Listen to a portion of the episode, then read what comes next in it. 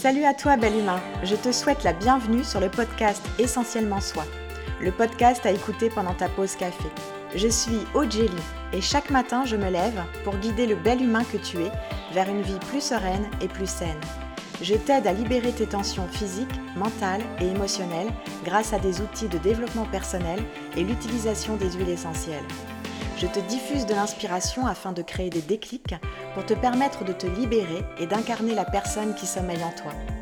Permets-toi aujourd'hui de t'épanouir en prenant un café avec moi. Je t'accompagnerai au travers des épisodes de ce podcast pour t'apporter de nouvelles approches et des actions concrètes.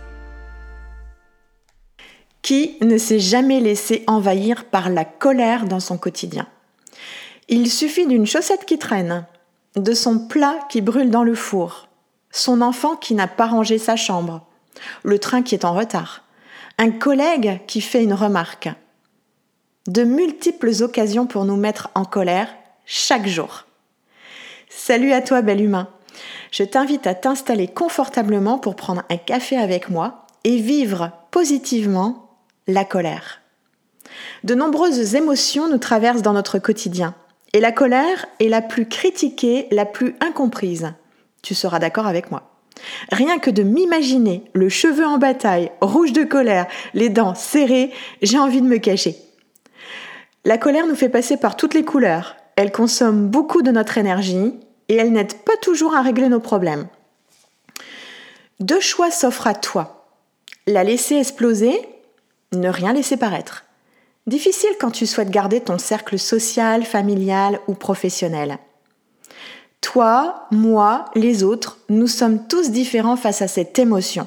Il y a quatre types de colère. Je t'explique. La première, la colère étouffée.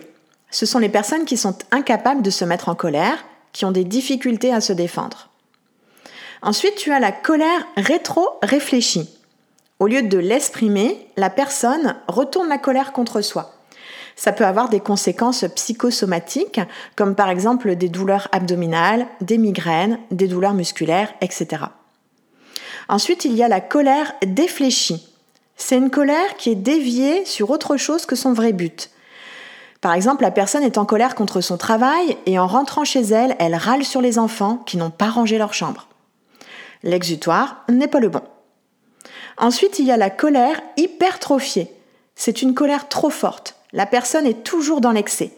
La réaction est disproportionnée par rapport à sa raison et cela peut pousser l'individu à des actes de violence.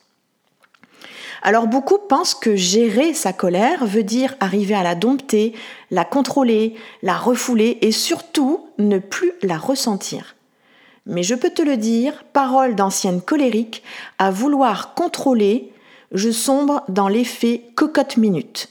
Je contiens, la pression monte, et puis j'explose en cris, en larmes ou bouffées de panique. Et après, bah, je culpabilise. Sache que ces émotions ne sont pas là sans raison. La colère a une fonction, une information utile à nous transmettre. Tu te rappelles la métaphore du facteur? Je vais te la redire au cas où. Une émotion, c'est une énergie qui véhicule une information. Vois un peu l'émotion comme le facteur qui est véhiculé sur son vélo et il vient te délivrer en main propre, contre signature, une lettre, cette fameuse information. Tu ne sais pas ce que contient cette lettre, alors tu préfères ne pas ouvrir au facteur parce que tu ne veux pas la ressentir. Tu préfères l'ignorer. Mais il doit te donner ce courrier en main propre, alors il reviendra encore et encore. Tu comprends pourquoi tu vis sans cesse les mêmes colères. Et puis un jour, tu comprends que tu dois ouvrir la porte. Tu signes, tu prends le courrier, mais tu ne l'ouvres pas tu le déposes sur ce fameux petit buffet près de l'entrée. Mais comme tu ne réponds pas à ce courrier, il y aura des relances. Oui, tu seras toujours avec les mêmes colères jusqu'à ce fameux jour où tu ouvres le courrier et tu le lis. Tu prends l'information et tu en fais quelque chose. Tu crées une énergie, tu embrasses cette émotion. Donc gérer sa colère n'implique pas de la contrôler, mais de savoir l'accueillir. Et l'accueillir, permet de maîtriser. Les mots contrôler et maîtriser n'ont pas du tout le même impact. Contrôler a une notion de s'agripper, de retenue de soi, alors que maîtriser, c'est comme si tu prends dans les bras. Maîtriser, c'est être maître de ses actions, de ses réactions, de ses décisions. Parlons des origines de ta colère. Pose-toi la question. À quoi sert ta colère? Survivre? Prendre les bonnes décisions? Préparer ton corps à la bataille? Montrer ton mécontentement? Se mettre en colère, c'est demander au corps d'être plus fort pour se défendre.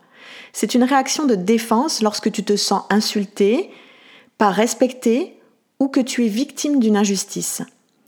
Et cela se voit physiquement. Je peux te le dire, je suis passée par là. Les poils s'hérissent, les battements cardiaques s'accélèrent, les sourcils se froncent, le front se plisse, la bouche se ferme et les lèvres se serrent. Les poings se ferment jusqu'à parfois ressentir les ongles qui rentrent dans la paume. Les muscles se tendent. L'expression corporelle de ta colère est un signal qui te dit tout ne va pas bien et elle t'incite au changement. La colère a son utilité. C'est une réaction spontanée grâce à notre cerveau reptilien, notre fameux cerveau primaire, qui contrôle ainsi la stimulation globale de ton être face à une situation difficile ou un agresseur. C'est ton réflexe de survie. Ta colère prévient celui face à toi qu'une limite a été dépassée, que tu ne te sens pas respecté.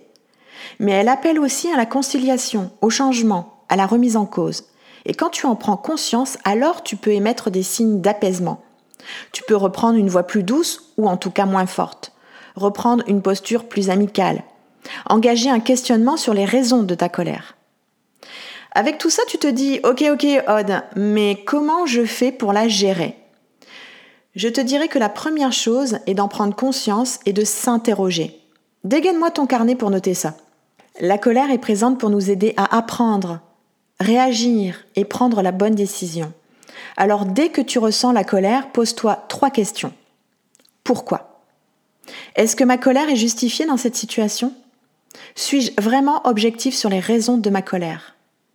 Pendant longtemps, j'hurlais sur mon fils, parce que je retrouvais des chaussettes sous son lit. Mais pourquoi ces chaussettes qui traînent me mettent dans tous mes états? Est-ce que c'est justifié que je crie sur mon enfant pour ces chaussettes? Suis-je vraiment en colère à cause de ces chaussettes qui traînent? Parfois il suffit de prendre conscience que je n'ai pas besoin d'hurler, il suffit juste de montrer sa conviction et de verbaliser l'émotion. À chaque fois que la colère prend le dessus, nous ne sommes plus nous-mêmes nous nous laissons envahir par une partie de nous qui souffre. En fait, cela indique une blessure non réglée. Cette blessure vient d'une situation douloureuse vécue étant jeune avec un parent et où le pardon n'a pas encore été fait. Cinq blessures principales sont à la base de cette colère. La trahison, le rejet, l'abandon, l'humiliation, l'injustice. Et plus la blessure est importante, plus la plaie est ouverte et plus la colère est forte. Lorsque nous croyons vivre de la colère envers une autre personne, c'est une illusion. En réalité, nous faisons face à nous-mêmes. Inconsciemment, nous nous en voulons de ne pas nous être occupés de nos blessures, de nous être laissés avoir, de n'avoir pu nous exprimer, de ne pas faire nos demandes clairement, de n'avoir pu nous affirmer sans accuser l'autre. J'ai appris que lorsque je suis dans mon cœur, je n'accuse pas l'autre. Et je peux m'exprimer calmement en me plaçant dans la peau de l'autre. J'ai compris qu'au niveau de l'âme, je sais que j'attire les personnes et les situations qui me mettent en colère pour m'aider à devenir conscient de ce qu'il me reste encore à régler. J'ai compris que quand je suis dans la colère, c'est parce que je m'en veux de ne pas demeurer dans mon cœur, c'est-à-dire être vraiment moi-même. Et c'est seulement lorsque je suis réellement moi-même que je me sens bien. J'ai appris également à ne pas juger immédiatement une personne en colère, parce qu'elle cherche aussi à exprimer ses propres limites et ne demande qu'à être entendue. Pas de colère contre colère, mais plutôt faire preuve d'écoute, tout en définissant nos limites. Bien entendu, je ne vais pas forcément dans son sens si je suis en désaccord avec elle. Mais je peux exprimer sainement et positivement ma colère avec le principe de la CNV, la communication non violente. Elle se déroule en quatre étapes. Alors attention, je ne suis pas la spécialiste de la CNV, mais je vais partager avec toi ces étapes qui m'ont aidé à gérer mes colères. La première étape, observation.